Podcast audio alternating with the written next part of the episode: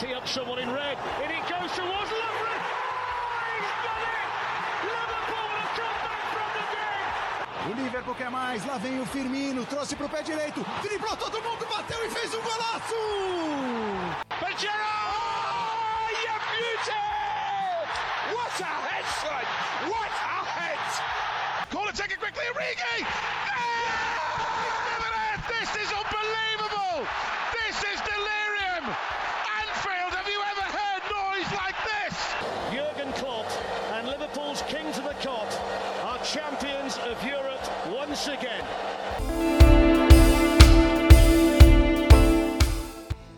Fala pessoal, estamos aqui para mais um episódio do Copcast, o seu podcast sobre o Liverpool, e nós estamos aqui para falar de coisa boa. O último episódio dessa temporada é para falar da nossa sonhada classificação para a Champions League que aconteceu depois de uma sequência incrível de resultados para o Liverpool. O Liverpool conseguiu se classificar para a Champions League, todo mundo achava que já era um caso perdido e felizmente Concluímos a Premier League na terceira colocação e vamos para a próxima edição da Champions. E para concluir essa temporada, eu tenho duas participações especiais aqui no Copcast. Nilo Santos, do Caminhantes, seja muito bem-vindo ao Copcast, amigo. Fala, Carol, tudo bem com você? Fala, pessoal do Copcast. Que prazer inenarrável estar aqui com vocês nessa, nesse programa. Eu sou um cara que acompanha tem muito tempo foi uma das primeiras páginas que eu segui quando eu comecei a entrar mais na LFCTT. e é um prazer para mim estar aqui com vocês e com o nosso outro convidado, que eu quase dei o um spoiler, mas eu me segurei agora, para colocar em prática aquele nosso lema, né? Porque aqui ninguém caminha sozinho. É isso aí, a gente fica muito feliz com a sua participação, Nilo. E para fechar a nossa mesa aqui de hoje, mais uma participação muito especial, Vini Mello, da Sons of Gerra e do podcast All About the Reds. Vini, seja muito bem-vindo. Salve, salve, Carol. Salve, salve, pessoal do Copcast aí.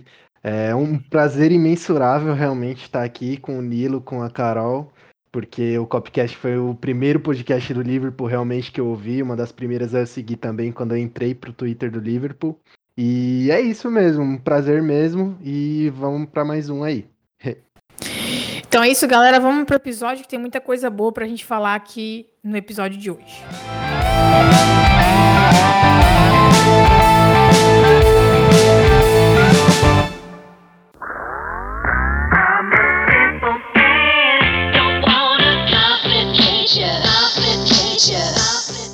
Galera. Alguns episódios atrás a gente chegou aqui e falou para vocês sobre mudar um pouquinho as expectativas, reorganizar, parar, pensar um pouquinho na situação do Liverpool na temporada e recalibrar as expectativas para o fim da temporada, para os últimos jogos.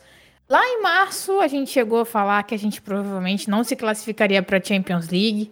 É, chegamos à oitava colocação na Premier League depois de inúmeros tropeços, tivemos sequências de derrota em casa, jogos terríveis, uma época péssima para o Liverpool na atual temporada, atual não, né, que acabou de, de acabar aí. E depois de toda essa recalibração das expectativas, ainda tínhamos um pouco de esperança da possibilidade de se classificar para jogar uma competição europeia. E o Liverpool conseguiu nesse fim de temporada, uma sequência incrível. Nós estivemos aqui para falar dos jogos anteriores em que o Liverpool teve tropeços contra o Leeds e contra o Newcastle e que a gente já imaginava que talvez esses pontos perdidos nos empates iriam custar uma vaga para o Liverpool na Champions, mas engatamos uma sequência incrível de cinco vitórias com direito à goleada no Manchester United dentro do Old Trafford, algo que não acontecia há muitos anos. Conseguimos vencer o West Bromwich com um gol maluco no último minuto, no último lance, com o Alisson, sim, Alisson Becker fazendo o primeiro gol de cabeça de um goleiro em um escanteio na história da Premier League, mais de 30 anos aí de liga. E uma vitória relativamente tranquila contra o Burnley e o jogo que fechou a temporada que enfim cravou o Liverpool na Champions League, 2 a 0 contra o Crystal Palace e a classificação garantida para a próxima Champions League, com direito à terceira colocação na Premier League. Nilo, O que, que você achou desse fim de temporada? Você já está conseguindo processar o que aconteceu? Você já entendeu bem ou você ainda está tentando entender essa sequência maluca de vitórias do Liverpool? Então, é... deixa eu só abrir um parênteses aqui, quebrar um pouco o protocolo, porque eu não pude falar, não podia dar spoiler na sua apresentação sensacional. Prazer estar aqui com o Vini também, que é um cara, um parceiraço que a gente está aí nessa caminhada de cobrir o Liverpool para aqueles que se interessam por um conteúdo legal. Mas enfim, fechando o parênteses, cara, não consegui processar várias coisas, várias coisas desse final de temporada, desde os, as frustrações com os empates no finalzinho que me remeteram àquele Liverpool lá de trás, lá do Brandon Rodgers, no comecinho da era Klopp também, mas principalmente do Brandon Rodgers, que a gente tropeçava de uma forma absurda contra times muito de menor expressão até o fato do gol do Alisson, que é algo assim absurdo. Eu tenho uma questão que, nessa questão do gol do Alisson, que eu falei até na, na, nossa live. Eu estava num local onde eu não conseguia ver o jogo, a televisão travava toda hora, de cada 30 segundos ela travava. De repente, meu aplicativo apita com gol do Liverpool e eu, beleza, foi um gol no último lance. Aí, de repente, eu vejo a bola subindo e ela trava na cabeça do Alisson. Eu falei, eu saí gritando pela casa, eu estava na fazenda de um amigo meu. Mas, enfim, e aí, para chegar nesse final, e ser relativamente tranquilo, relativamente tranquilo contra o Burnley, contra o próprio Crystal Palace, mas com uma sensação, principalmente, é, o que eu acho mais estranho, o agridoce de tudo, é quando a gente olha para esse, essa, esse stint final, nós somos a melhor campanha nas últimas 10 rodadas. E também nós somos a melhor campanha, se eu não me engano, nas primeiras 18 rodadas. Se eu não me engano, nós estamos até na 18ª rodada, a gente era líder. Não tô, não sei se é isso mesmo, acho que é isso mesmo. Cara, nós ficamos poucas rodadas. Só que o problema é que o, o miolo foi ridículo. Foi ridículo. Foi a 18 campanha, esse miolo ruim. E aí fica um misto de. Cara, será que dava para mais? E também uma questão de que título maravilhoso que é. Eu posso virar e falar assim: nós perdemos os, os nossos pilares principais, fomos engolidos por uma bola de neve, e ainda assim nós chegamos em terceiro lugar à frente de times que tinham muito mais potencial disponível, como o Chelsea, eu posso dizer, por exemplo, muito mais potencial disponível, e jogando a Vera. Nós não podemos dizer que o Chelsea não está jogando a Vera, por exemplo. Mas é, é, um agridoce. Eu digo que é um agridoce, é lógico. No final, todo mundo feliz demais, e eu fui muito impactado pela saída do Ainaldo, mais do que eu imaginava. Então, nesse momento, eu estou com, com um amor muito grande pelo time, pela família Jürgen Klopp, que foi criada aí, mas quando eu, eu, coloco as emoções no lugar e tento começar a processar, eu acho que é um, um agridoce, de, de, é uma sensação, a gente vai falar, você no começo, falar sobre é, é, expectativa, quando a gente olha para mas claro, sempre comemorando e eu sou um eterno otimista, gosto do copo cheio e vejo que nós ganhamos um título maravilhoso, que é esse terceiro lugar e poucos valorizam, alguns gostam de tirar sarro, mas maravilhosíssimo esse terceiro lugar que foi nesse final de temporada. É, e aí eu também vou querer saber do Vini como é que foi essa sensação dele nesses últimos jogos, porque assim, a gente teve, é, como o Nilo falou, a melhor campanha nas 18 primeiras rodadas, a melhor nas 10 últimas rodadas e aquele miolo ali meio esquisito. E em alguns momentos a gente até teve alguns sinais do Liverpool que, que o time poderia voltar aos trilhos, é, como por exemplo a gente teve uma ótima vitória contra o Arsenal por 3 a 0 e às vezes o time dava aquela aquele lampejo, viu uma luz no fim do túnel, mas não ia. No fim das contas acabava tropeçando novamente, o que fez com que a gente chegasse um pouquinho desacreditado, digamos assim, para essa sequência em que nós precisávamos de gabaritar a tabela. Nós precisávamos vencer todos os jogos para poder ter uma chance. Contamos ainda com alguns tropecinhos dos nossos rivais diretos pela vaga. O Leicester teve um final de temporada muito complicado. E como o Nilo lembrou, é coisa de Brandon Rodgers também, né? É, deu uma derrocada em alguns jogos, né? E aí é, a gente acabou aproveitando. O Chelsea também tropeçou no clássico contra o Arsenal. O Liverpool engatou uma sequência e foi muito bem. Vini, é, acho que desses últimos jogos, eu acho que é importante. É óbvio que a gente vai falar do gol do Alisson como momento mais marcante. Mas se você tivesse que escolher um jogo que você parou e pensou assim, cara, é agora que a gente vai classificar. Tô sentindo que a gente tem o, a sequência, a gente está no embalo para classificar. Qual jogo seria que você iria escolher para marcar como um momento que você acreditava que o Liverpool ia sim se classificar para a próxima Champions League? Ah, cara, acho que para mim o mais icônico mesmo foi o do Manchester United. Foi ali que eu olhei assim pro time e falei, vai dar. Mas é, algumas coisas que eu queria destacar mesmo do Liverpool, tanto que levou a gente a meio que a ruína, né? Tipo, essa temporada que a gente teve várias lesões e tal. Se eu não me engano, foram oito lesões, nove lesões de jogadores importantes, como Van Dijk, Gomes, Matip, Henderson, o Fabinho, o Jota também. É, perdeu alguns jogos fora. Enfim, é, o que levou a gente basicamente essa ruína foi a nossa intensidade, a nossa, o jeito que a gente propõe o jogo, né? Como que a gente joga futebol. E do mesmo jeito que a gente foi coroado campeão duas vezes, a gente também foi, é, a gente teve esse regresso nessa né, temporada. E e foi essa intensidade realmente que trouxe a gente de volta também. O Mário Marra destacou isso muito no depois do jogo, depois do último jogo agora contra o Crystal Palace. E ele falou bastante disso, que é, o time não deixou de, de, ter a identidade do Liverpool mesmo. Tipo, mesmo quando a gente não tinha técnica, ainda a gente tentava propor o jogo com, com o Robertson, com o Arnold, mesmo que eles não estivessem muito bem. E falar para você que temporada de Andrew Robertson, hein? infelizmente não foi coroado com o título, mas 38 de 38 jogos jogados. Hum. É, nem tem muito o que falar do Robertson, né? O cara é uma máquina, uma besta enjaulada com ódio, 38 jogos. Eu acho que ele teve quase. Ele, tipo, ele não completou todos os minutos, 100% dos minutos do Liverpool na Premier League, porque realmente em alguns determinados momentos ele precisou sair. Mas assim, temporada realmente incrível. E eu achei muito legal que você destacou esse ponto de que a nossa maior qualidade também pode ser o nosso calcanhar de Aquiles em algum, alguns momentos, né? O nosso estilo, o, o, o Liverpool nunca perdeu o estilo de jogar, mesmo quando algumas pessoas diziam que poderia ser necessário abdicar dessa característica, dessa identidade, para poder tentar sobreviver, tentar não perder tantos pontos. O Liverpool perdeu como gostaria de perder, né? Perdeu com suas próprias características, sem perder sua identidade, e exatamente por conta disso conseguiu retornar ao caminho correto e conseguiu ter essa arrancada incrível no fim da temporada. E aí, Nilo, desses últimos jogos, eu também queria saber de você qual, é, qual foi esse momento que você parou e pensou, cara, a gente vai se classificar. Tá tudo conspirando a nosso favor, vai dar certo. Então, é... É complicado, né? É complicado essa situação, porque você citou muito bem o jogo do Arsenal.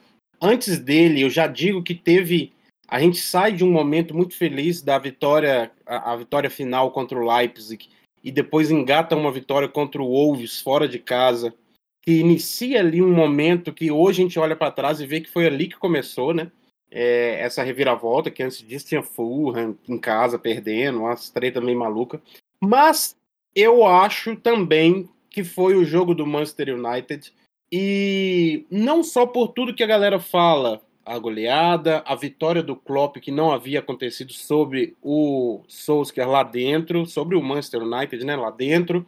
A vitória lá dentro que, que não vinha há, um, um bom tempo e a questão da goleada lá atrás do Gerrard, do Torres, enfim, isso tudo. Mas o que, o que para mim foi o mais icônico é o time sofrer o revés, né? O, o Manchester United sai na frente, né? Ele tem um, um, um a 0 com o Bruno Fernandes, por incrível que pareça, não foi de pênalti, mas o Liverpool vira e vira no primeiro tempo, cara. Tem muita coisa incluída nessa, nessa, nessa, nessa virada do Liverpool. Tem a força mental que nós está, nós vínhamos destruídos de, de sempre tomar é, reveses e a gente desmoronar mentalmente.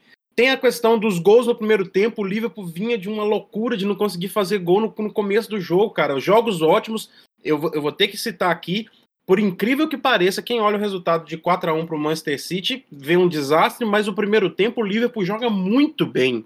O Liverpool joga muito bem, é um jogo parelho, é um jogo que a gente imaginou que, opa, nós vamos voltar para a disputa do título. De, de repente tudo acaba. Mais uma vez, disso que eu falei, a gente toma um revés e tudo desmorona. Então a gente faz dois gols no primeiro tempo, a gente tem o Roberto Firmino renascendo, a gente tem o Alexander Arnold renascendo. Então, olha, olha, olha o tanto de elementos. Virada, gols no primeiro tempo, e além de tudo aquilo que é mais dito, que é a questão de fora de casa, de ser lá no Old Trafford, de ser contra o Souls, que era o Klopp não ganhava, etc, etc, etc. Então, apesar de sim, nós temos dois momentos icônicos que não estão nesse jogo, que é a cabeçada do Alisson e aquela foto sensacional dos dois zagueiros que ninguém imaginava sangrando no mesmo supercílio, abraçados no momento final ali do jogo contra o Crystal Palace, vulgo Satanás. É, aquela foto é muito icônica. Aquela foto ali, para mim, é muito o renascimento do Liverpool. O gol do Alisson é muito icônico, mas a hora que eu acreditei foi quando eu comecei a analisar esses fatores que se reuniam no que seria essa virada do Liverpool para cima do Manchester United. Eu só queria, antes de voltar a palavra para você, retificar aqui que eu falei. Eu fui buscar o tweet do, do Rigo, Marco Antônio Rigotti, da Rádio Liverpool Brasil, nosso parceiraço, ele que levantou isso, ele falou que o Liverpool teve o melhor desempenho das primeiras 16 rodadas e das últimas 12, que, o que totaliza 28 rodadas com o melhor desempenho. Só que o problema é que as 10 que estavam aí no meio, nós somos o 18ª campanha com 7 pontos. Então, assim, se você começa a fazer essa, essa analogia, volta aquele agridoce que eu falei que, olha, cara, eu acho que dava. Eu fiz, inclusive, um exercício de 2000, só pegando 2021, se a gente não tropeçasse em jogos, bo jogos bobos e ainda perdêssemos para o Chelsea, ainda perdêssemos para o City e ainda perdêssemos para o Everton, nós ganhávamos o campeonato por três pontos de diferença. Ah, dá até uma tristeza de ouvir um negócio desse. E falando, e falando da partida do Manchester United mesmo, é, você destacou a virada realmente, Nilão. E uma coisa que, que, que a gente, tipo, parava para pensar mesmo, era a nossa zaga ali, né? Que Riz Williams tinha falhado é, contra o Manchester United quando a gente foi eliminado da Copa. É, Net Phillips não vinha de uma boa partida. E outra coisa que voltou pra gente foi a sorte, né? Porque a gente tinha aquilo é, de no final do jogo, por exemplo, se eu não me engano, foi contra o Newcastle, que a gente teve, que a gente teve um, uma bola na mão ali, que o rapaz fez o gol, teve a bola na mão, foi anulado o gol, e no lance seguinte a gente toma o gol e o gol vale. É, e pra gente, contra o Manchester United, voltou a nossa sorte, porque é, o Rashford ele pega uma bola ali quando tá, se eu não me engano, 3 a 2 ainda o jogo. É, ele pega uma bola ali na esquerda e é uma bola que ele normalmente não erra, que é a, a, o, aperta o R1 do FIFA, né? E joga no outro canto do goleiro. Ali ele normalmente não perde, ele perdeu. E ainda teve outro lance que o Net Phillips tira a bola em, em cima da linha e teve vários rebotes do, do Manchester United fuzilando o nosso gol e não sai o gol. É, então, além da virada e do Mentality Masters que a gente perdeu, é, a, gente, a gente voltou com a nossa sorte também, a gente pôde contar, né? Até porque saiu o gol do Alisson no, no outro jogo. Sim, sim. E só para adicionar, a gente vai lembrando, né, cara? O doido é isso. Ainda tem a questão de que tudo que acontecia de ruim com a gente começa a acontecer com os caras. O Maguire machuca, sendo que no jogo contra.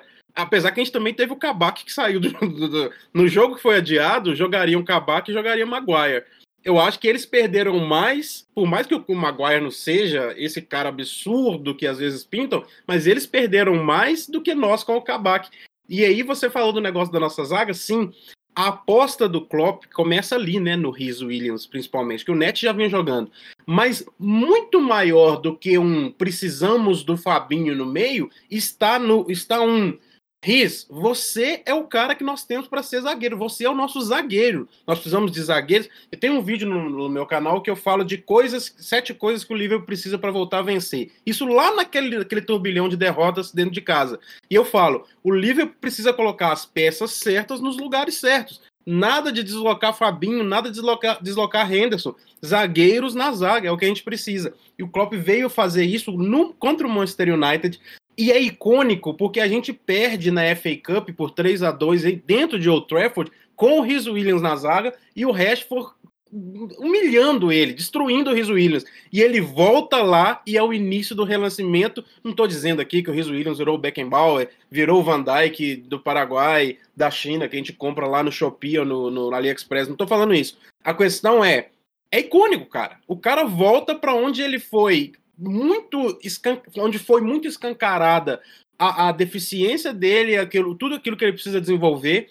Ele não é, não se tornou, tipo assim, ele não saiu para outros times e voltou um ótimo zagueiro e agora eu volto lá e vou sair por cima. Não, ele ainda foi com as dificuldades e é onde a nossa camisa, a aposta do técnico, tudo aquilo que o Klopp tem que a gente não sabe colocar em palavras, não é um case, não é um, um, não é ser careca e gastar dinheiro até morrer. É aquilo que o Klopp tem que dá vontade de abraçar ele, cara. Aquilo que o Klopp tem que dá vontade de ser amigo dele, de sentar e ficar vendo ele falar, de ficar vendo ele sorrir e de cantar o Never Walk Alone com ele no final e dar soquinho pra torcida. Isso que o que o Klopp faz é algo que nenhum técnico atual consegue fazer. Nenhum técnico consegue fazer por isso que eu coloco aqui já a polêmica que não me apedrejem, mas o Klopp é o Shankly das no da nossa era. É o Shanks do século, século XXI, né? E aí eu achei muito legal dessa pontuação que vocês fizeram da questão do Luiz Williams, porque ele chegou a atuar pelo Liverpool na Champions League na primeira metade da temporada, na fase de grupos ainda, e fez assim jogos bons, legais, para quem estava tendo praticamente um batismo de fogo, né?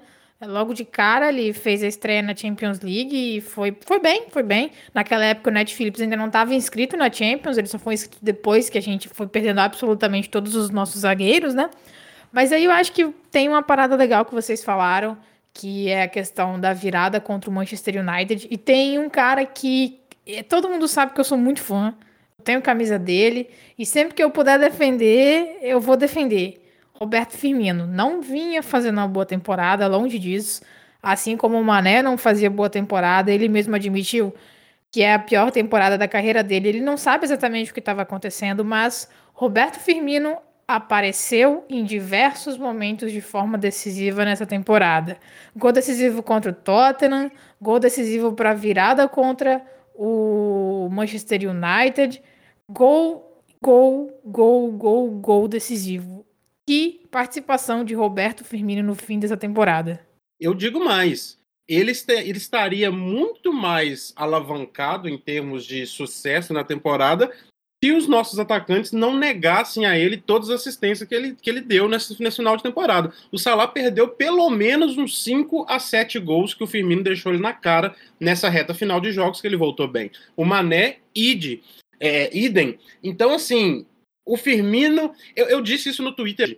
No, no, hoje, eu acho que é, todo mundo estiver no auge, se os três na frente estiver no auge, o Jota é banco, o Jota não senta o Firmino.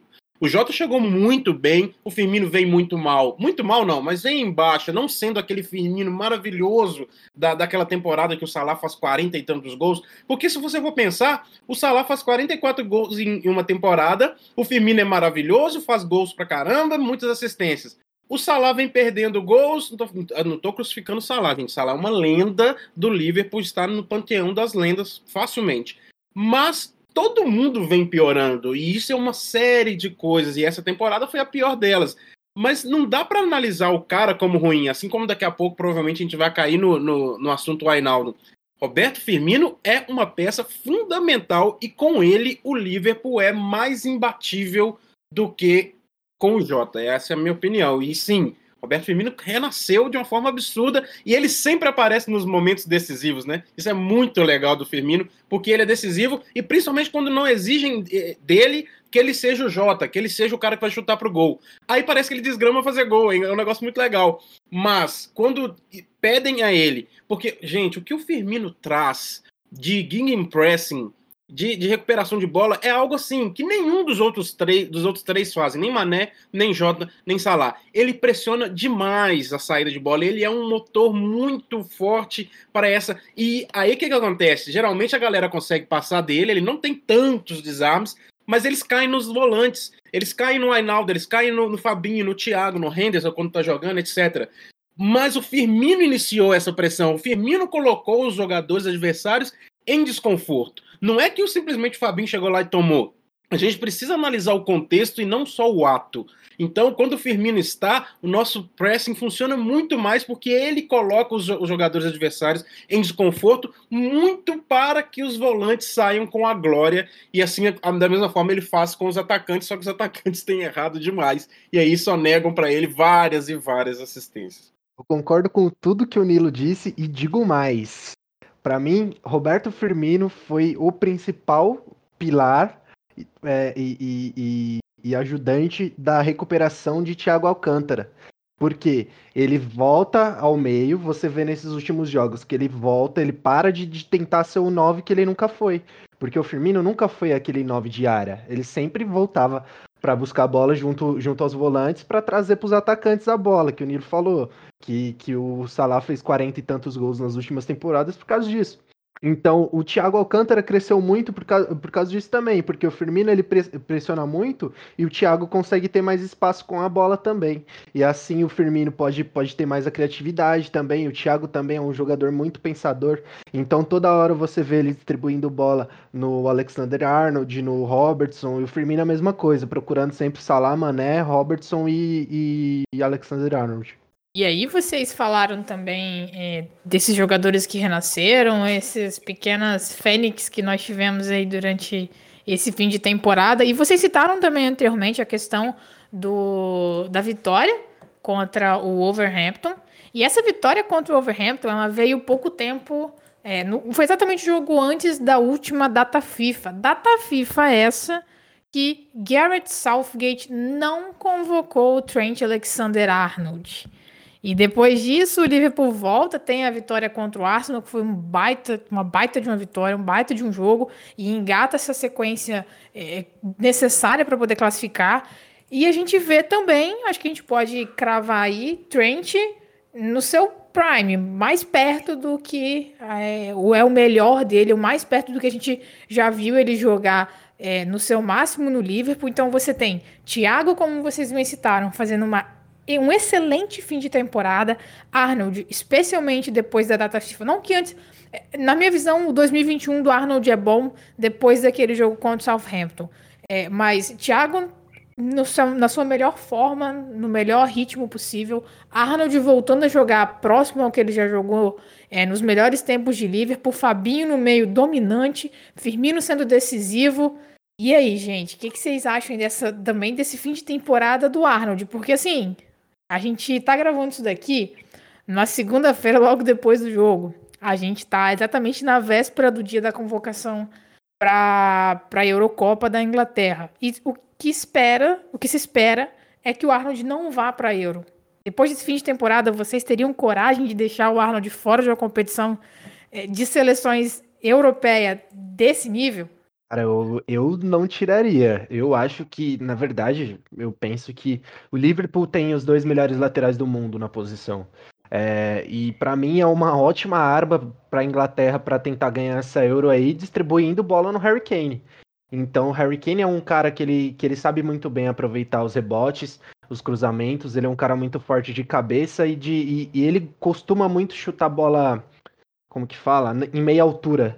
É, no, no, último jogo do Tottenham mesmo, ele garantiu a artilharia dele com um gol assim, tipo a bola, a bola de rebote vindo a meia altura e ele dando pitardo pro gol. É, eu acho que realmente o Southgate vai vacilar bastante e vai sentir falta se ele não levar o Arnold. Então, é, eu gosto muito de, de, de pesar ah, os números concretos com aquilo que a gente tem de sentimento, de feeling a, a, respeito do jogo, né? Um exemplo que eu dou é o seguinte: a gente fala muito sobre como a cabeçada do Alisson, o gol do Alisson foi decisivo para a gente, para a gente poder ir para Champions. Porém, se a gente analisa só os números frios e a gente tira aqueles dois pontos a mais, né, que a vitória nos deu, seria um empate, a gente iria em terceiro lugar do mesmo jeito. Então, a gente tem que ter muito cuidado com os números. Porém, é, vários poréns, né? Porém, o, o, o Arnold, que eu tô pegando aqui, é, naquele aplicativo SofaScore, nem sei se podia fazer propaganda, mas enfim, já fiz.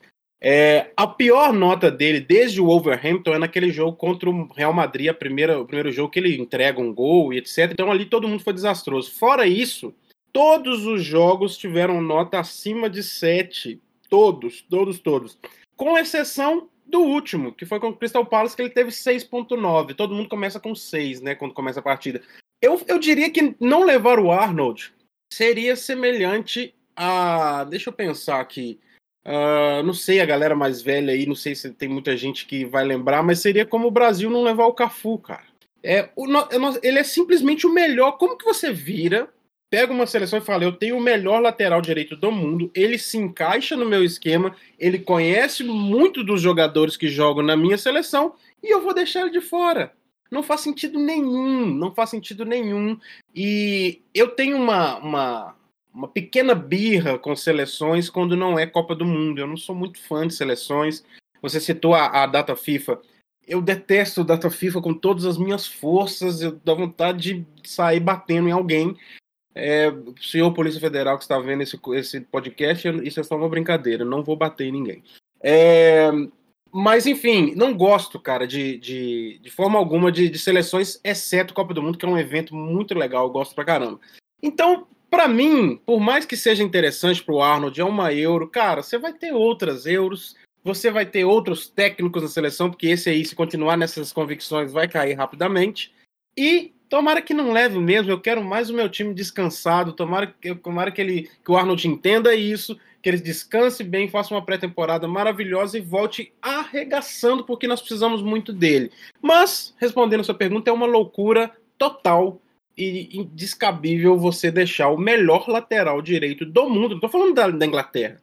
Cara, comparar o Arnold com o caminhante, que não é caminhante vermelho, é o Walker, cara, é absurdo absurdo, é absurdo. Não dá, não dá, não tem. Eu acho que mesmo se fosse no City, ah, tem que ser defensivo igual o Walker. Cara, põe o Arnold, que ele vai ser melhor que o Walker, mesmo defensivamente, não tem cabimento nenhum.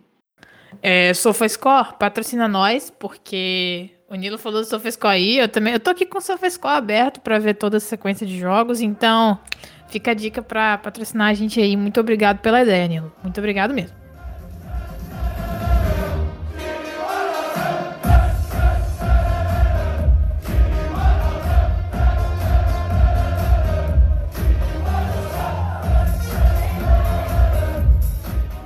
Agora que vocês até falaram e tudo mais, né? Então acho que a gente já pode partir esse próximo assunto. A gente varreu bastante esse fim de temporada.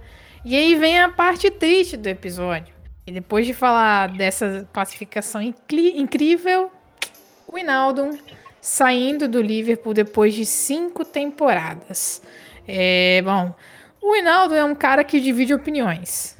É, eu acho que quem, quem é ouvinte mais assíduo do Copcast sabe que Luiz e eu, especialmente, gostamos bastante do trabalho que o Hinaldo faz, apesar de que nem sempre o que ele está fazendo em campo é, são as coisas mais chamativas, mais incríveis, mas aquela bola que ele conseguiu reter, aquela posse que ele conseguiu reciclar, é importante pra caramba para como o Liverpool joga.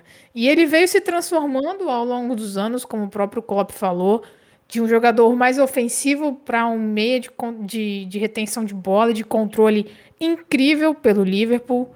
Pilar, como o próprio Klopp disse, do time campeão de todas as competições mais importantes nas últimas temporadas. São quatro troféus: Champions, Premier League, Supercopa da Europa e Mundial de Clubes. Mundial inédito para o Liverpool. Então eu queria saber para vocês como tá esse, o coração de vocês, como tá essa, esse sentimento de perder um cara que foi tão importante que muitas vezes é até um pouco injustiçado pela torcida é, com relação a não dar assistências ou não fazer tantos gols assim, mas que é extremamente importante para o balanço do nosso meio de campo. Vai lá, Vini, que eu tô com meu coração apertadinho até agora, e daqui a pouco eu falo. Ah, beleza. É, ah, cara, eu, eu vou achar muito estranho, na verdade, ficar sem o Wijnaldum em campo. É, porque eu acho ele um cara muito importante, tanto ele quanto o Henderson. Na verdade, o, o trio do meio campo, né? Mas o Wijnaldum era o cara que realmente corria ali na frente. E aquela, aquelas, aqueles gols do Barcelona contra o Barcelona eu nunca vou esquecer. Tipo, é, é, acho que foi a maior virada que eu vi, porque eu era muito pequeno na época que, que aconteceu a final de Istambul. É, então, tipo, eu acho que ele fazer o papel, talvez o, o papel mais importante mesmo, mas, tipo, o mais, mais importante que ele não era tão vi visível assim para as pessoas. Tanto é que divide opiniões e tal. Não é a mesma coisa quanto o Henderson. Eu converso, eu converso bastante isso com o Rigo mesmo. É, tipo, tentando analisar o Ainaldo e por que, que as pessoas dividem essa, essas opiniões. É, eu acho que pro Klopp, pro esquema de jogo do Klopp, ele é um cara muito importante e vai fazer muita falta É, e já tá confirmado, né, que ele, que ele sai, mas ainda não falaram qual time que ele vai e tal. Mas é isso, é esse meu pensamento, assim, para mim, ele é um ídolo do Liverpool, é, não chega a ser uma Liverpool Legend, porque nessa prateleira são poucos que entram, mas eu sou muito agradecido por tudo que ele fez pela gente e uma boa sorte aí na carreira dele nos próximos passos que ele der. Permita-me discordar, eu acho que ele tá no panteão de lendas do Liverpool, porque ah, cara, eu tô. Pode ser a emoção falando alto, eu tô ainda com meu coração apertado. Eu não estou. Achei que estava, mas não estou pronto ainda para perder peças desse retrato. Sabe aquele retrato que a gente olha assim, daquela família perfeita? Engraçado, o Lovren saiu, né? Mas não sei, o, o Ainaldo tava nesse retrato de uma forma mais viva. A hora que fica preto e branco ali, aquela. aquela. Como é que fala? Aquele retrato do Ainaldo, cara, é muito, é muito, foi muito triste, foi muito triste porque eu concordo, o Ainaldo é um cara que muito incompreendido o papel dele. Por vezes a pilha do jogo faz a gente entrar nessa, né? Faz a gente entrar nessa. Eu mesmo tenho um gif muito, muito sensacional, aquele momento onde o, o Simba é levantado ali no, no, Rei Leão e tem um GIF que o, o, Simba é jogado no chão e eu usei muitas vezes esse GIF pro Ainaldo na minha live, falava assim, vai embora, Ainaldo e tal muito pela pilha do jogo, às vezes por, por, por desconhecimento mesmo do papel dele, posso dizer. Porém, é... o Ainaldo é um cara muito importante, muito importante, e que foi depositado nas costas dele uma responsabilidade que não era dele. A partir do momento que desmantela o nosso meio-campo, sai Fabinho, ele tem a responsabilidade de criar de trás, pegando entre os zagueiros. Não é a dele. Aí sai o Henderson, ele tem a responsabilidade de criar mais à frente, junto com os laterais, não é a dele.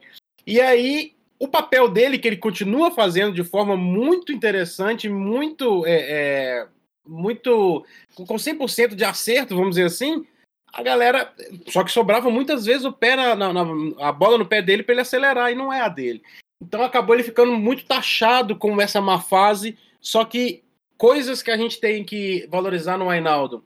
Ele é, a disponibilidade dele é absurda. Todo mundo machucou, o Ainaldo não machucou, cara.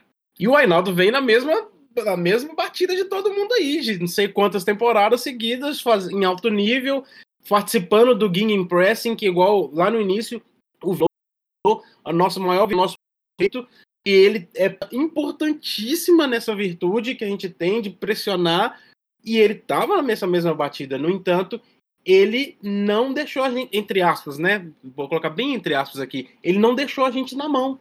Ele estava sempre presente em tudo que precisava. O Klopp falou disso. Ele, tudo que ele fazia, ele fazia muito bem. É um cara extremamente. E é uma coisa muito interessante. Não é possível que todo mundo lá dentro do elenco, que convivia com o cara diariamente, que treinava com o cara, que jogava com o cara, não conhecem de futebol e valorizavam ele como quarto capitão. E a gente somos os grandes dotados de sapiência absurda que o Ainaldo não merecia ser o quarto capitão, não sei de onde vem esse tanto esse respeito. Cara, ele é extremamente respeitado dentro do elenco do Liverpool. É aquela, aquela típica coisa que às vezes você não entende porquê, mas você começa a observar para tentar achar o motivo e tentar mudar a sua opinião. Porque não é possível que um Van Dijk o respeita tanto, que um Henderson respeita tanto. Não pode ser só pela amizade. O, o Lovren também estava lá o tempo todo, mas o Lovren, beleza, Lovren, obrigado. Tira foto aqui com a taça da Champions, apesar de você não ter ajudado nada, vai embora, vai com Deus. Você é amigo do Salah pra caramba, vão continuar trocando ideia pelo Instagram. Mas o Ainaldo não, cara. O Ainaldo recebe uma guarda de honra ali, cara, no final do jogo. Cara, o Lovren não teve isso. O Lovren não teve isso, o Ainaldo teve, cara. Então, assim, tô, tô fazendo um paralelo com o Lovren aqui, que é um outro cara também que teve muito é, é presente, vamos dizer assim. Mas foi duro, foi duro. Hora que eu vi que estava concretizado mesmo, eu cheguei a chorar na live, cara, ao vivo. Cheguei a chorar ao vivo na live, mas é... como é que eu posso dizer? Não estava preparado não para perdê-lo. Perdemos aí um cara que eu considero sim uma lenda, porque é o cara que estava nos 30 anos, né, de final de fila e como peça principal. Eu não tenho como tirar ele do panteão de lendas. Por mais que eu comece a criar um panteão de lendas série B, Ainda mais que eu, sou, eu torcia pro Cruzeiro até um tempo atrás, então eu tô acostumado com essa ideia de Série B, entendeu? Estamos acostumados, é isso aí, Série B é com nós mesmo. Mas enfim, É, você falou da questão da disponibilidade do Ainaldo, né? É, ele sempre foi um cara realmente que esteve disponível o tempo todo, é, apesar de ter em alguns momentos é, não, ser, não ter sido titular do Liverpool. Ele chegou para a temporada 2016-2017, uma das primeiras contratações do Klopp. É, no total, ele teve 237 jogos, sendo que desses 179 foram em jogos de Liga, de Premier League, e anotou 22 gols pelo Liverpool. É, bom, aí a gente tem uma, um dado interessante: ele fez dois gols contra o West Ham, dois gols contra o Barcelona e dois gols contra o Chelsea. São os times contra quem ele mais fez gol. Não é um cara de muitos gols, né? Mas aqui a gente pode ver que ele fez alguns gols importantes, especialmente esses dois gols contra o Barcelona, né? Mas, é, então é isso. Ele também contribuiu durante essa passagem pelo Liverpool com 15 assistências. É, os dois times contra, ele, contra os quais ele mais deu assistência foram West Ham e Tottenham, duas para cada um. Mas é isso, acho que a gente é, tem que destacar essa passagem positiva do Hinaldo. Ele foi campeão de quatro, é, quatro torneios importantes, torneio de primeiro escalão é, pelo Liverpool e esteve presente em 64,14% das vezes no time do Liverpool com vitória. E ele, salvo engano, ele tem a segunda melhor, segundo melhor aproveitamento, segunda melhor razão de vitórias na história do Liverpool para jogadores que tiveram mais de 200 jogos. Então é muita coisa, coisa importante pra caramba. Ele chegou do Newcastle assim, ah, Newcastle rebaixou, o Liverpool fica contratando jogador de time rebaixado, não sei quem, não sei o que lá. E a gente viu o tamanho do monstro que o cara virou aí na mão do Klopp. Ele é uma, ele é uma é, é, contratação típica do Klopp, né? É, pouco conhecido, às vezes desacreditado e que vira um monstro na mão do Klopp, como você acabou de dizer. Eu, eu falei sobre disponibilidade, uh, é, um, é, é algo pouco observado, eu acho, no mundo do futebol. Eu sei que a Carol também acompanha a NFL. Infelizmente, ela torce para um time que não é agradável, não é para os 49ers, mas. Ah, não. Ah, nossa, achei que você ia falar que você era Patriots, eu já tava, já, já ia te quicar da sala do Discord. De jeito nenhum. É, mas é porque, por exemplo, no 49ers o Garoppolo é um cara que não tem disponibilidade, né? Um, quarterback que não joga. Então, assim, é, é, um, é algo muito observado no futebol americano em termos de estatística, é muito, é muito dado isso. E para um encontro de futebol, de pandemia, onde muita gente, quase todo mundo está desfacelado, é uma característica, a disponibilidade é uma característica que precisa ser exaltada, sabe? O próprio Salah também, que apesar da Covid, que ficou um pouquinho fora, mas foi bem rápido, Salah também, a disponibilidade do Salah é absurda, ele sempre está lá, ele sempre está lá. Então, o, o Ainaldo, ele tem essa característica, vai fazer falta, eu acho, quero colocar aqui, tem uma, um, uma ponderação, eu acho pouca coisa o motivo do Liverpool abrir mão, apesar. Tem a questão do salário também, né? Se a gente colocar só a questão da, da extensão de contrato, eu acho que é, muito, é pouquíssima coisa para o Liverpool abrir mão. Poderia ter é, é, concedido aí mais um ano de contrato que ele queria. Porém, se tem a questão do salário que ele queria maior, aí beleza, eu já concordo com um passo atrás. Mas se for só a questão do contrato, não dá para entender porque não dá um ano a mais de contrato para um cara que fez tudo o que ele fez, o papel que ele tem e o papel que ele desempenhou nessa última temporada. Mas é muito bom, eu queria só, só salientar bem mesmo, reforçar mesmo essa questão de disponibilidade, porque não é uma estatística que a gente vê no, no, no, no panteão, no, no, no universo aí do futebol, a gente vê mais lá no futebol americano. É, é eu, eu, concordo com, com o Nilo também, é, que, que o Ainaldo era muito importante mesmo, que vai fazer falta. É, e o Mário Marra, ele realmente fala que, que tem a questão do salário sim, que não é só a extensão de contrato não, que eles bateram cabeça nesse, nesse momento aí. Se eu não me engano, ele tem proposta do Barcelona, da Inter de Milão e acho que da Roma, alguma coisa assim. Do é, Bayern também. É, do Bayern também, alguma coisa assim.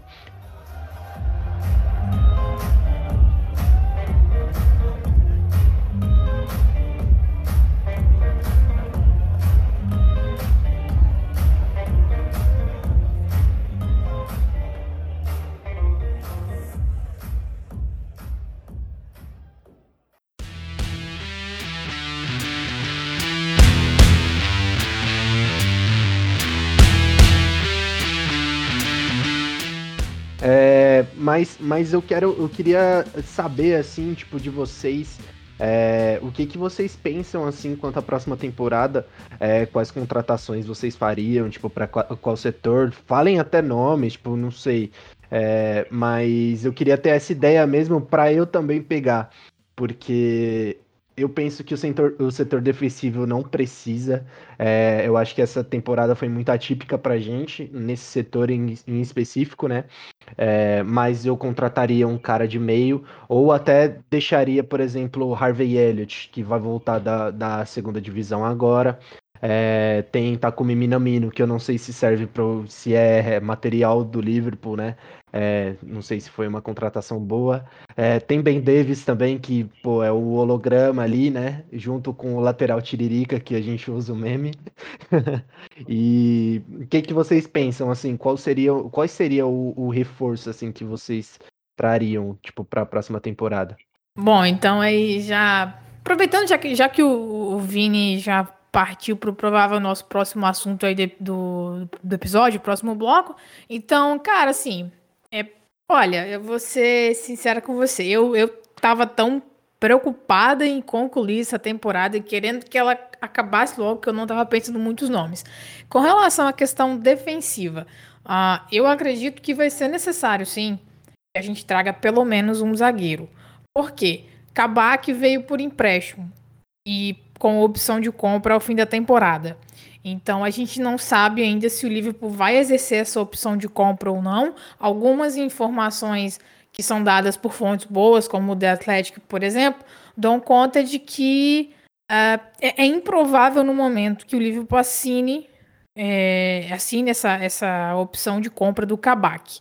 Muito se fala sobre Konate, do RB Leipzig, e assim, eu acredito que a gente vai precisar sim de uma contratação, pelo menos uma contratação para a zaga. Por quê?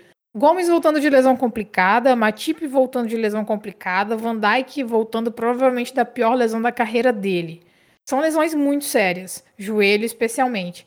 A lesão do Van Dijk, a gente já conhece ela um pouquinho, porque a gente viu ela acontecer com o Ox Chamberlain. Ele sofreu essa lesão, essa ruptura do ligamento cruzado anterior do joelho e depois que ele voltou, ele teve algumas lesões colaterais. Isso é muito comum, o Nilo, como ele já falou, ele também acompanha a NFL. E a gente, e a gente que acompanha muito a NFL, tipo, é, é extremamente recorrente esse tipo de lesão. No futebol parece que tem sido mais recorrente nos últimos anos. Eu, pelo menos eu tenho essa impressão, não sei se é uma impressão correta. Mas esse tipo de lesão muito séria que deixa o cara fora de ação por muito tempo, ela é costumeiramente seguida por outras lesões menores musculares, algo nesse sentido. Então, assim, a gente vai precisar de reforço e segurança por ali. Então, acho que a gente precisa sim de um, pelo menos um zagueiro chegando para a próxima temporada. Para o meio, eu acho que é indiscutível que a gente precisa de alguém para substituir a saída do Hinaldo. Eu acho que é extremamente difícil a gente encontrar alguém com a disponibilidade dele, com as mesmas características e que consiga vir num preço razoável é, porque também não dá pra gente achar que a gente vai sair gastando muito, porque teve a, situação da pandemia.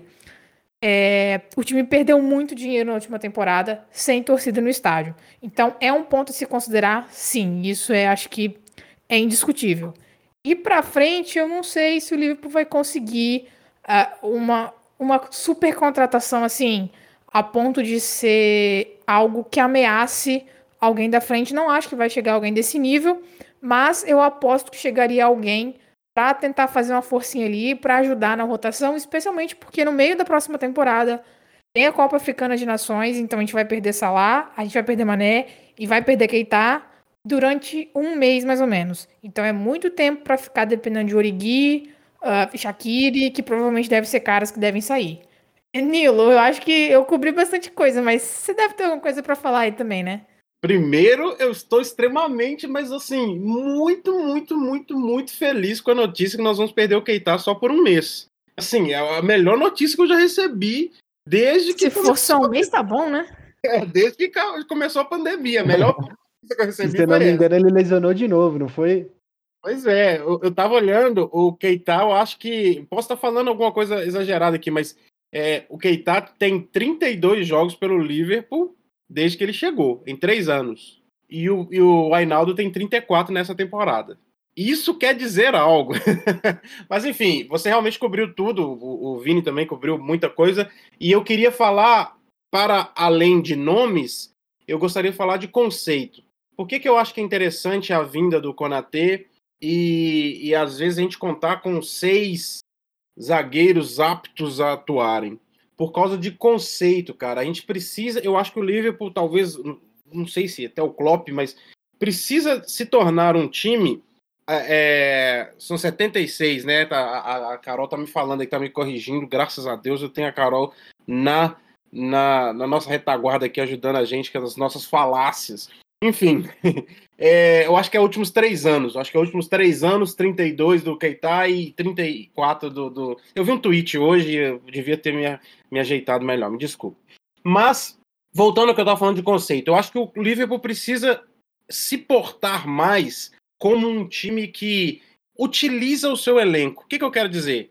Por mais que a gente sabe que é Alisson, Arnold, é, Konate, Van Dijk, Robertson, Fabinho, Thiago, Henderson, Mané, Salah Firmino, por que a gente saiba que são esses 11, a gente precisa entrar contra um Burley com uh, Alisson, Gomes na lateral direita. Entendeu o que eu tô querendo dizer? A gente precisa rodar sem ser por necessidade, mas por precaução. Eu acho que o Liverpool tinha que estar mais apto a fazer isso. Eu acho muito, é, muito legal esse trabalho do, do, do, do, citando o nosso querido carequinha maravilhoso que gasta dinheiro mais do que qualquer um.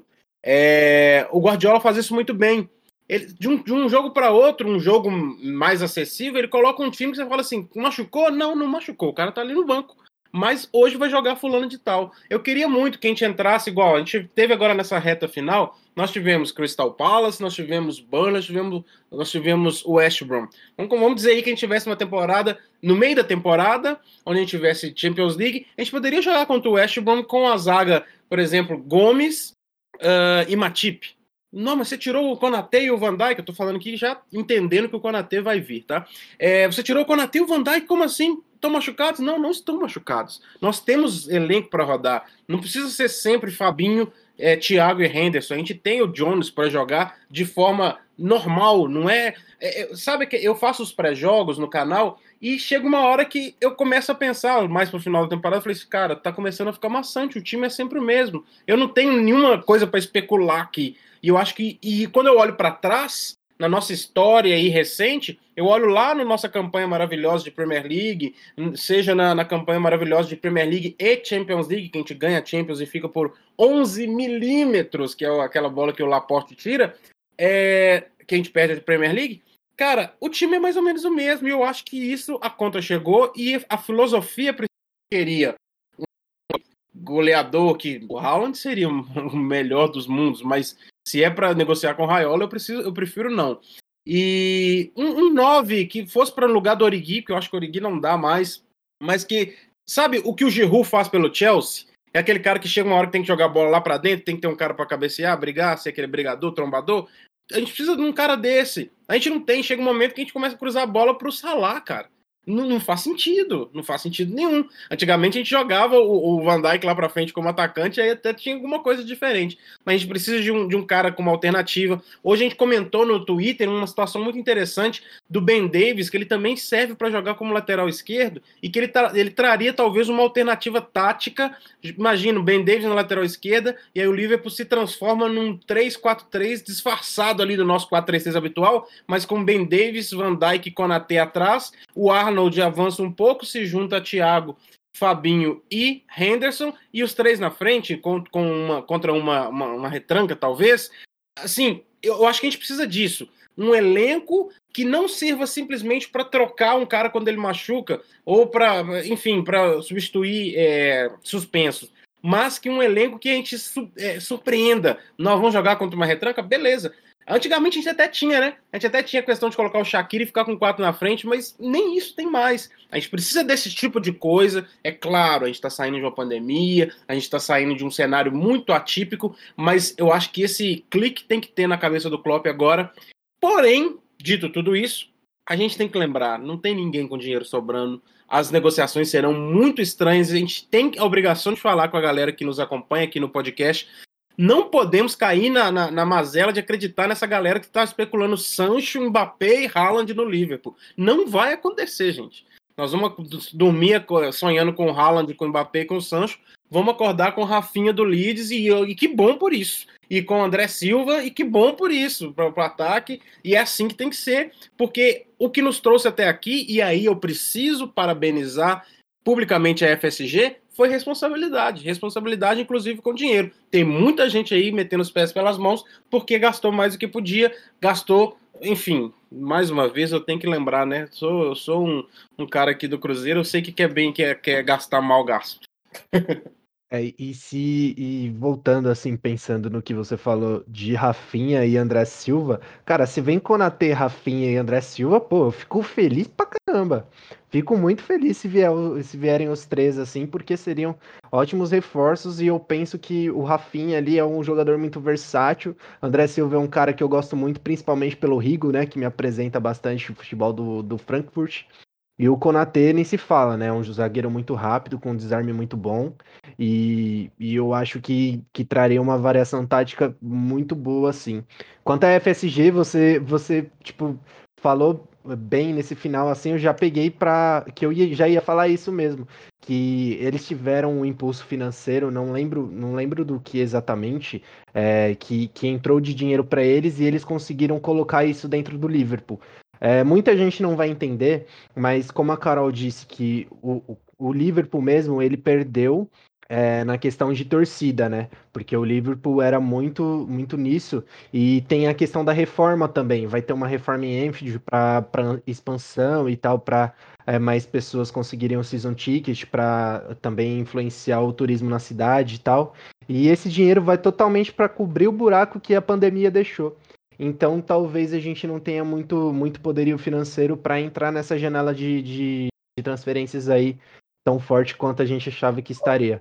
É isso, é isso. Eu acho que a gente tem que ter muita, muita tranquilidade para falar em, em, em, janela de transferências, porque é, senão depois a gente gera aquele tanto de torcedor louco, maluco, porque o Liverpool não contratou e etc, etc, etc. E uma última coisa que eu queria arrematar sobre essa questão de, de transferência, me desculpa se eu estiver me alongando demais, é o fato de que o, eu adoro a ideia do Liverpool, e por isso que eu gosto do Klopp, cara. Outra coisa, né? Falar que é por isso, não, é por várias coisas. Mas esse é outro motivo pelo que eu amo Jürgen Norbert Klopp.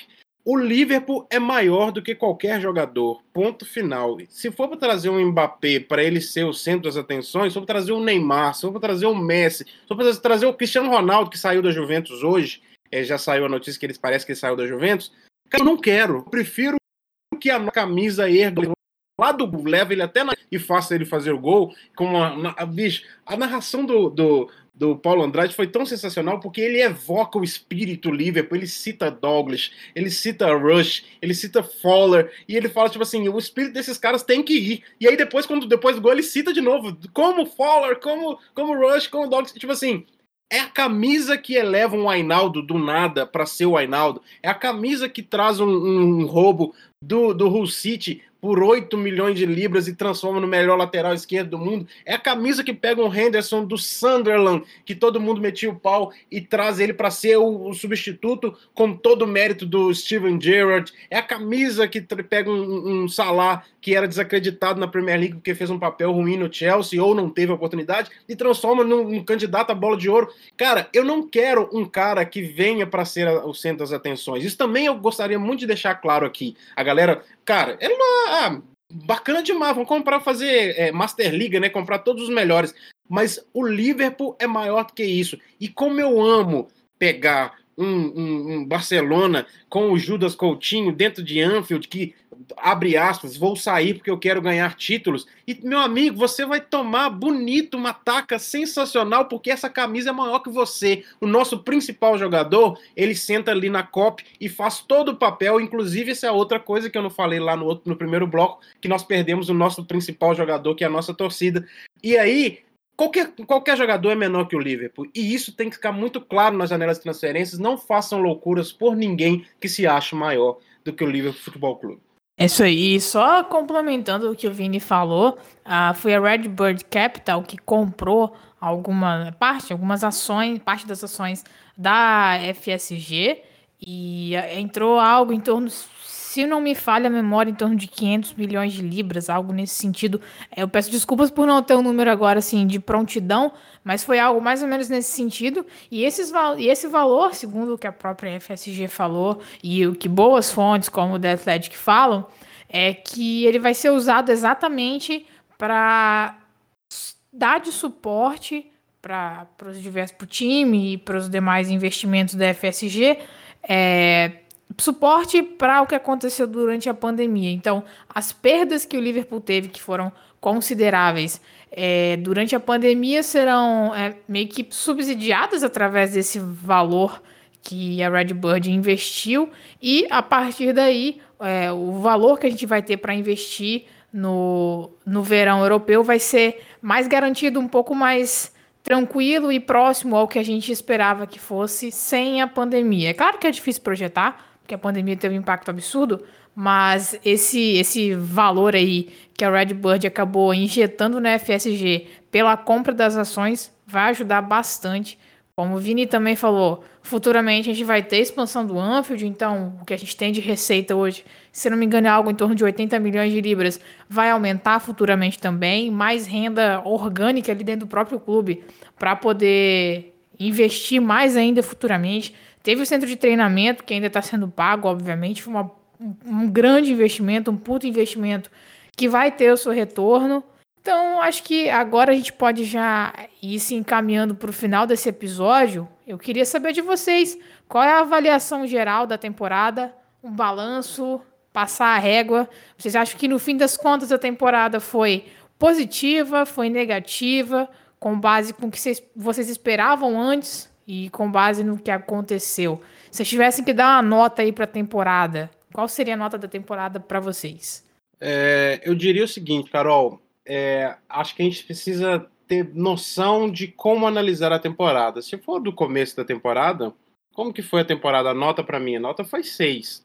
Se for uma, uma análise responsável de pós-temporada, eu diria que nós tivemos, cara, um 9,5. Nós tivemos um 9,5, assim. E eu só não dou 10 porque eu acho que a gente merecia, se era para sair da Champions League, a gente não merecia sair para o Real Madrid. Aquele primeiro jogo foi um desastre. Se não seriam 10, mesmo perdendo uma Champions League mais para o final, seja para o Chelsea, seja no final para o City.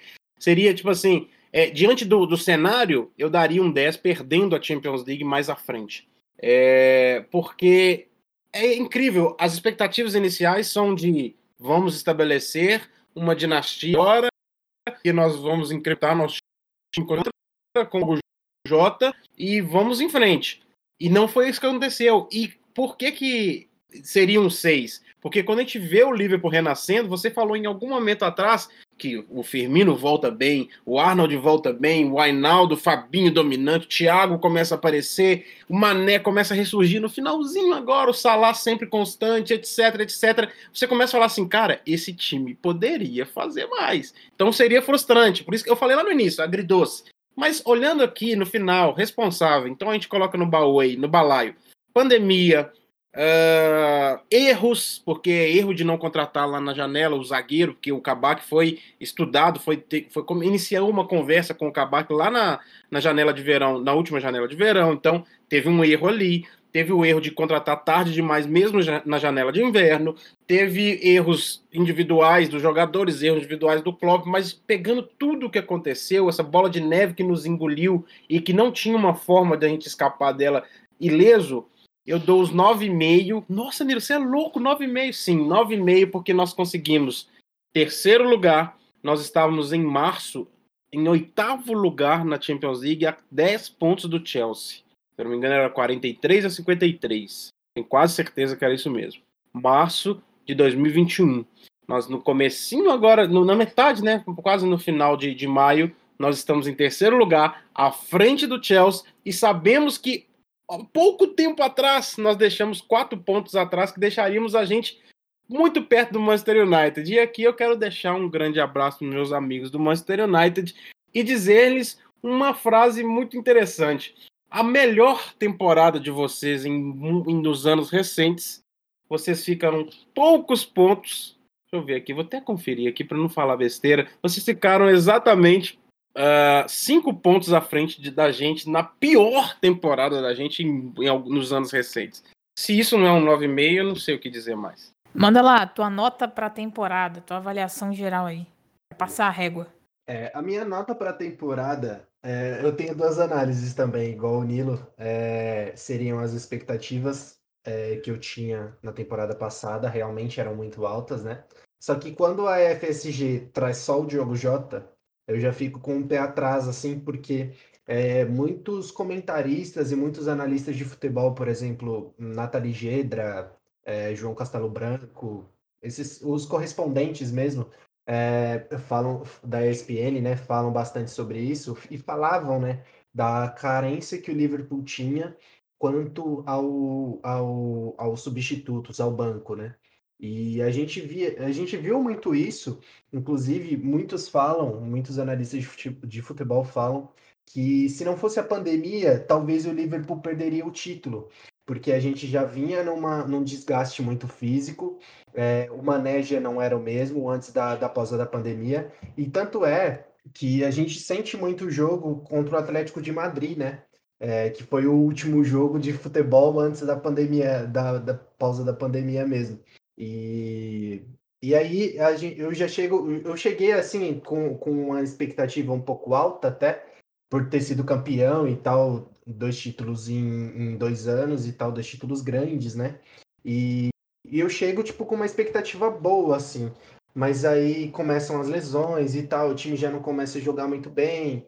E aí a gente tem que analisar como, como o Nilo falou, mas consciente, né? Mas com, com responsabilidade. E a minha nota, tipo, pra temporada, pensando, pensando na, nas minhas expectativas, era, foi seis. Mas depois de tudo, depois de toda a bola de neve mesmo, é, das lesões, de, de todos os problemas que a gente enfrentou, é, familiares de, de caras importantes nossos falecendo, a mãe do Klopp faleceu, o pai do Alisson faleceu. E por todos esses problemas, é, eu não vou dar uma nota muito alta também, mas eu acho que um 8.5 fica de bom tamanho. Cara, eu tô mais ou menos com vocês mesmo, então eu vou botar um 6 com base na avaliação do que se esperava antes do início da temporada e vou botar um 9 para fazer uma média aí, já que um é 9,5 o outro é 8,5. Se eu entendi bem, isso mesmo, é uma média 9 aí pro. Porque afinal de contas a gente perdeu a nossa espinha dorsal do time e ainda assim a gente conseguiu chegar em terceiro. Um pequeno milagre aí no fim da temporada, mas o importante é que foi uma temporada positiva. Então, já aproveitando que a gente está falando de fim de temporada, coisa positiva. A gente aqui do Copcast queria agradecer a todo mundo que participou aqui com a gente, todas essas pessoas que, que estiveram em quadros aqui no Copcast nesse ano, como Noites Europeias em Foco, é, a galera que foi convidada para fazer os episódios regulares, quem fez qualquer outra participação aí com a gente também, do LFC Women também, o quadro que a gente fala sobre o time feminino do Liverpool. Então, para fechar essa temporada, nós gostaríamos de agradecer a todo mundo que de alguma forma contribuiu com a produção do nosso conteúdo aqui no Copcast, que teve a disponibilidade para falar aqui com a gente. E em especial, queria agradecer ao Vini e ao Nilo por aceitarem participar desse episódio final. Uh, então, muito obrigado vocês dois, a disponibilidade. Enfim, a gente conseguiu fazer esse episódio de crossover. É algo que a gente vinha pensando e falando de fazer há muito tempo. E para fechar com chave de ouro, a gente conseguiu essas duas participações ilustres. Meus queridos, muito obrigado e fiquem à vontade aí para fazer o jabá de vocês, falar onde vocês estão lá no Twitter, no trabalho de vocês também, para a galera que, caso não conheça, ficar sabendo também e passar a seguir a galera toda que produz conteúdo legal aí sobre o Liverpool lá no Twitter. Eu queria agradecer imensamente a oportunidade de estar aqui como eu disse no início, é um negócio muito legal, é uma, um prazer estar com vocês, porque vocês foram referência para mim desde o início. Então, que tipo assim, vai embora, Reinaldo, porque sim, não tem essas coisas, sabe? A gente tem as brincadeiras, igual eu falo com o Origui, tem que ir embora, mas enfim. É, muito obrigado pela oportunidade de estar com vocês. É, eu queria falar para a galera que está aí com a gente, seguir a gente lá no Twitter, caminhantes, arroba caminhanteslfc. É, e principalmente seguir a gente também no nosso canal do YouTube, que é, você vai lá e procura Caminhantes Vermelhos. Caminhantes Vermelhos, lá no YouTube. Você vai encontrar a gente lá, nós fazemos pré-jogos, pós-jogos, estamos aí com uma, com uma missão agora de fazer um conteúdo intertemporada bem legal, onde a gente vai falar um pouco sobre tanto dos, dos emprestados que vão voltar, tanto também da história do Liverpool, a gente vai falar algumas coisinhas desse tipo, tem umas outras coisas que a gente está programando com esportes também, que a gente vai fazer uma, uma campanha lá no, no FIFA jogando, enfim. A ideia nossa maior é, é, formar uma comunidade. Fico sempre muito feliz quando a galera fala que eu gosto de estar aqui porque aqui a gente se sente bem. A gente tem o nosso também nosso grupo do WhatsApp. Caso você queira participar do nosso grupo do WhatsApp, ele é sensacional, extremamente respeitoso, é uma coisa que eu não abro mão e também como não abro mão das pessoas que participam. Nos chamam em DM lá no Twitter que a gente passa para você o link do nosso grupo do WhatsApp e a gente finaliza com aquele nosso lema maravilhoso e eu fico muito feliz de falar isso nesse programa, porque esse crossover de hoje é um, uma representação maior do fato de que aqui você não caminha sozinho.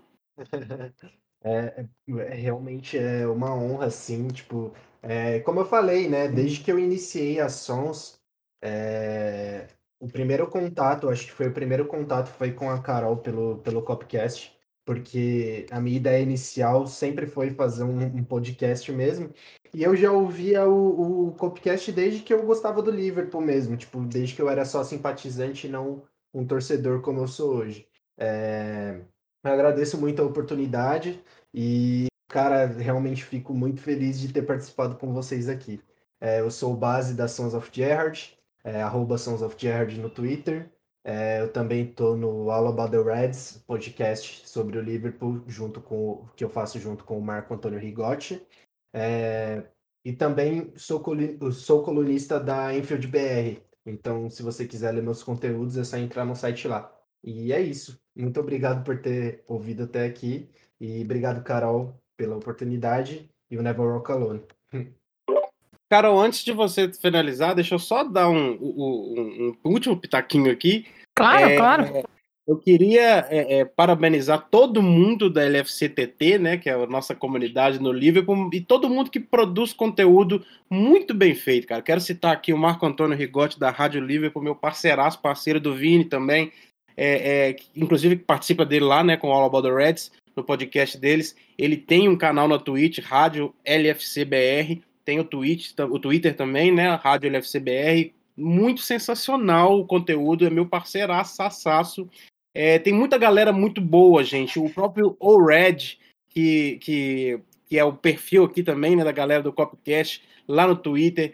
Tem a galera da Somos Liverpool, tem uma galera sensacional, Anfield BR, como já foi citado, tem muita coisa boa. E eu queria deixar o último recado que é: valorize quem faz conteúdo voluntariamente para você porque a gente fala de coração, a gente fala com amor, a gente procura as informações corretas, a gente procura ser correto, a gente não cai em bait, a gente não faz porque a gente vai ganhar mais likes, mais curtidas, mais de superchats, mais etc. A gente faz porque a gente ama esse clube e estar com vocês é o maior prazer que a gente tem, o maior, o maior feedback que a gente tem, a maior recompensa que a gente tem é ter a atenção de vocês para que vocês nos ajudem a crescer cada vez mais. Então valorize, valorize essa galera que faz, divulguem, cara, porque a gente, a nossa única divulgação é vocês. Então divulguem o nosso trabalho com todo mundo, Sons of Gerard, All About the Reds, Copcast, etc, etc, etc. Estamos todos juntos porque tem espaço para todo mundo se você parar de ouvir aquela mesa redonda chata que só fala de futebol brasileiro e que não sabe nada de futebol europeu.